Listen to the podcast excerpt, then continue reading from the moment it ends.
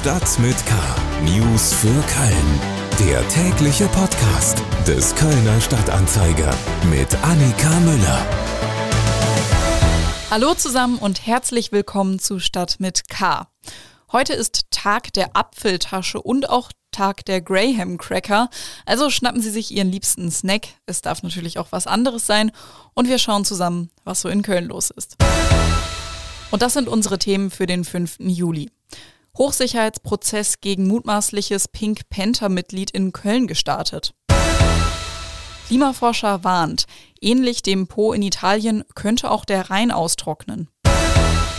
Und unser Lokalredakteur hat den Selbstversuch gemacht und eine Woche versucht, Strom zu sparen. Schlagzeilen. Zwei Frauen sind bei einem schweren Unfall am Fühlinger See am Montagabend teilweise lebensgefährlich verletzt worden. Ein 58 Jahre alter Autofahrer überfuhr die beiden 22 und 35 Jahre alten Frauen mit seinem SUV.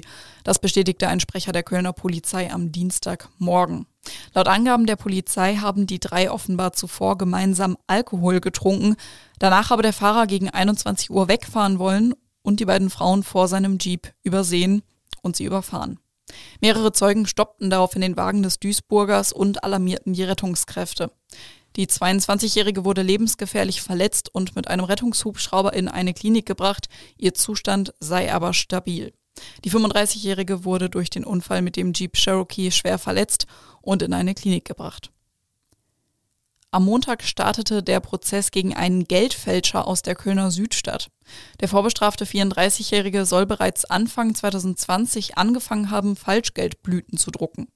Anfangs mit dem Drucker des Fitnessstudios, in dem er als Coach arbeitete, später dann in einer Fälscherwerkstatt in der Südstadt.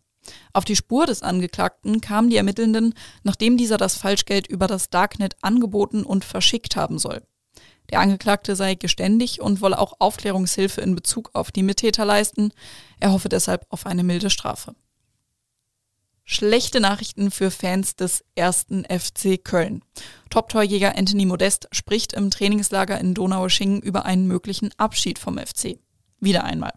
Sein Berater Patrick Mendy ist offenbar schon aktiv auf Vereinssuche. Modest hatte nach seiner starken Saison mit 20 Treffern auf Klarheit und eine Vertragsverlängerung gehofft.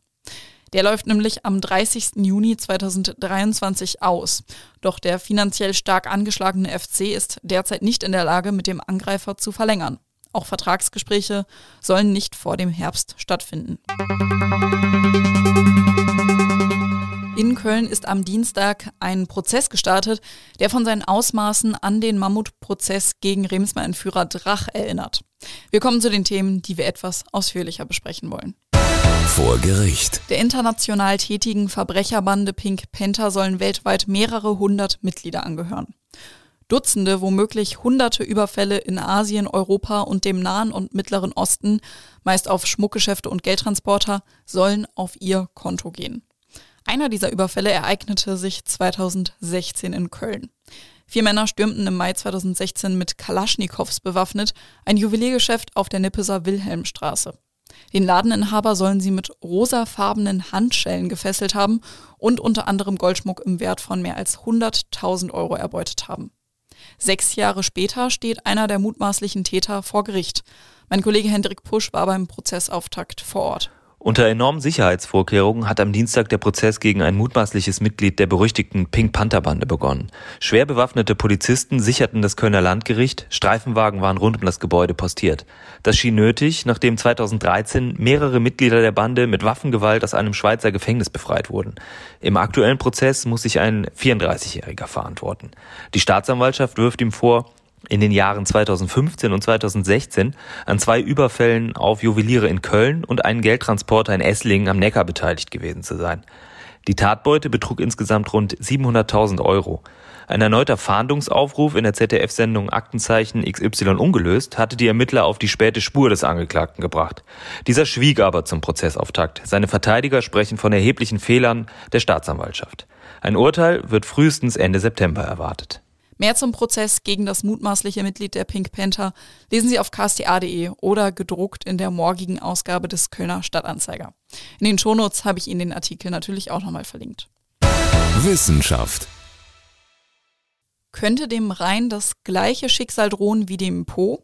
Der mit 652 Kilometern längste Fluss Italiens ist nach mehr als drei Monaten Dürre in Norditalien fast ausgetrocknet. Klimaforscher Mojib Latif sagt, ja, es könne ziemlich schnell passieren, dass wir zu Fuß durch den Rhein gehen können. Dabei haben wir die Bilder der Flutkatastrophe 2021 in der Eifel und an der Ahr kaum verdaut. Am 14. Juli ist der erste Jahrestag. Das waren ja immer äh, die, die Sachen, die, die ich versucht habe deutlich zu machen, dass es ja um beides geht. Dass genau. es um Trockenheit geht und eben auch um, um Starkregen, Überflutung und, und so weiter. Und, und man kann das ja daran erkennen, ähm, wenn man mein allererstes Buch nimmt, ja, das 2003 erschienen ist, also mhm. vor 20 Jahren, das heißt Hitzerekorde und Jahrhundertflut. Ja. Ja. Und ich glaube, mehr muss man gar nicht sagen. Ja, und, und wir haben ja beides, auch Sie in Westdeutschland, wir haben ja beides erlebt. Ne? Eigentlich erleben wir überall in Deutschland beides. Ne? Mal das eine mehr und dafür das andere weniger, aber das ist äh, genau das, was wir eben erwarten. Ne? Man hat ja immer das Gefühl, dass äh, solche Sachen in immer kürzeren Abständen passieren. Ist das nur ein subjektiver Eindruck oder kann man das auch belegen?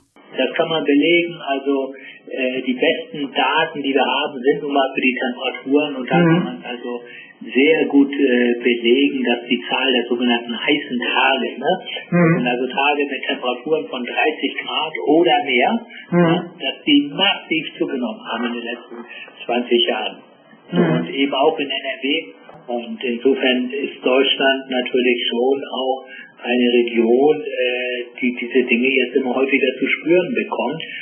Äh, weil einfach wärmere Temperaturen machen beides. Ne? Machen mehr Verdunstung, mehr mhm. Dürre äh, auf der einen Seite, aber es hängt immer von der Wetterlage gerade ab. Die Töne, die wir gerade gehört haben, sind aus einem Telefoninterview, das mein Kollege Peter Berger mit dem Klimaforscher geführt hat. Das ganze Interview zum Thema Klimawandel finden Sie auf ksta.de in der morgigen Ausgabe des Kölner Stadtanzeiger oder über den Link in den Shownotes. Service. Das ist natürlich erst einmal die noch immer die strukturelle Aufgabe unserer Zeit, die Aufgabe, an der wir als politische Generation an der wir als politische Generation gemessen werden, nämlich die Eindämmung der globalen Erderwärmung, das Reduzieren der CO2-Emissionen, das Einbremsen von Stoppen kann man ja erst einmal gar nicht reden, der globalen Erderwärmung. Nehme ich nochmal neu auf.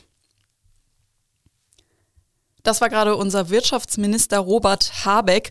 Und ja, das ist das Thema, über das wir gerade ganz viel sprechen. Energiesparen. Nicht nur, um den Klimawandel aufzuhalten, sondern eben auch, um unabhängiger von Russland zu werden. Und unser Redakteur Florian Holler aus der Lokalredaktion, der hat das Ganze mal einfach selbst ausprobiert und versucht, eine Woche Strom zu sparen. Florian, was genau hast du denn dabei gemacht? Ich habe versucht, niedrigschwellige Tipps, die man leicht in den ähm, Alltag integrieren kann und die so im Internet kursieren, einfach mal alle eine Woche lang sehr strikt zu befolgen. Und bei der Kampagne von Robert Habeck und seinem Ministerium, ähm, da sind die ja auch aufgelistet. Also so Sachen wie den äh, Deckel auf dem Kochtopf lassen, Elektrogeräte ausstöpseln oder den Kühlschrank von 5,8 Grad, das ist so der bundesdeutsche Durchschnitt, auf 7 Grad stellen. Ähm, und all diese Tipps habe ich halt eben versucht, ganz akribisch eine Woche lang durchzuziehen und dann zu gucken, wie viel kann man dabei wirklich sparen. Und wie viel hast du dabei gespart? Ja, die Ergebnisse waren enttäuschend und überraschend zugleich. Enttäuschend deswegen, weil ich nur eine Kilowattstunde eingespart habe, ähm, aber überraschend deswegen, weil ich vorher auch schon relativ wenig Strom verbraucht habe. Also in der Kontrollwoche, also habe ich ganz normal verbraucht und geguckt, wie viel verbrauche ich, wenn ich auf nichts achte. Und da waren es nur 12 Kilowattstunden. Und im Vergleich, ein Ein-Personen-Haushalt in Deutschland verbraucht im Schnitt 25 Kilowattstunden. Also ausschlaggebend für den Stromverbrauch ist eher, wie viele Elektrogeräte man besitzt und wie groß die sind. Denn bei mir in meiner kleinen Einzimmerwohnung haben sich von diesen großen Elektrogeräten eben kaum welche angesammelt. Ich habe keine eigene Waschmaschine, ähm, ich habe keine eigene Spülmaschine. Auch mein Kühlschrank ist nur hüfthoch und recht klein. Der ist zwar alt, aber kann deswegen eben gar nicht erst so viel verbrauchen, weil er so klein ist. Äh, und ich habe auch kein Flatscreen-TV, wo, äh, also ich gucke meine Serien dann eher ähm, auf dem kleinen Laptop-Bildschirm. Wer auf all diese Sachen aber nicht verzichten möchte oder kann, äh, der sollte eben vor allen Dingen bei diesen großen Elektrogeräten auf die Energieeffizienzklasse achten. Ähm, und bei der Verbraucherzentrale, das ist so ein Tipp, äh, da gibt es Strommessgeräte, die man sich leihen kann und die zeigen dann den exakten Verbrauch an. Aber du hast jetzt ja auch nicht nur geschaut, wie man Strom spart. Der Text dazu, der ist übrigens auch schon in den Shownotes verlinkt, sondern du hast eben auch ein paar andere Sachen ausprobiert, um umweltbewusster zu leben und daraus eine ganze Serie gemacht. Kannst du mal kurz erzählen, was das noch so für Themen waren? Genau, es war ja eine ganze Sparwoche und ich habe mir im Prinzip für jeden einzelnen Tag der Woche einen neuen Schwerpunkt gesetzt angefangen beim Stromsparen über Plastikverbrauch und Ernährung bis hin zu Shopping und Mobilität, habe ich in all diesen Bereichen geguckt, wie habe ich das eigentlich bisher gemacht, wie viel Umweltschäden hat mein Verhalten verursacht und was lässt sich davon kurzfristig einsparen. Vor allem aber auch habe ich dabei immer darauf geachtet, wie teuer ist das eigentlich.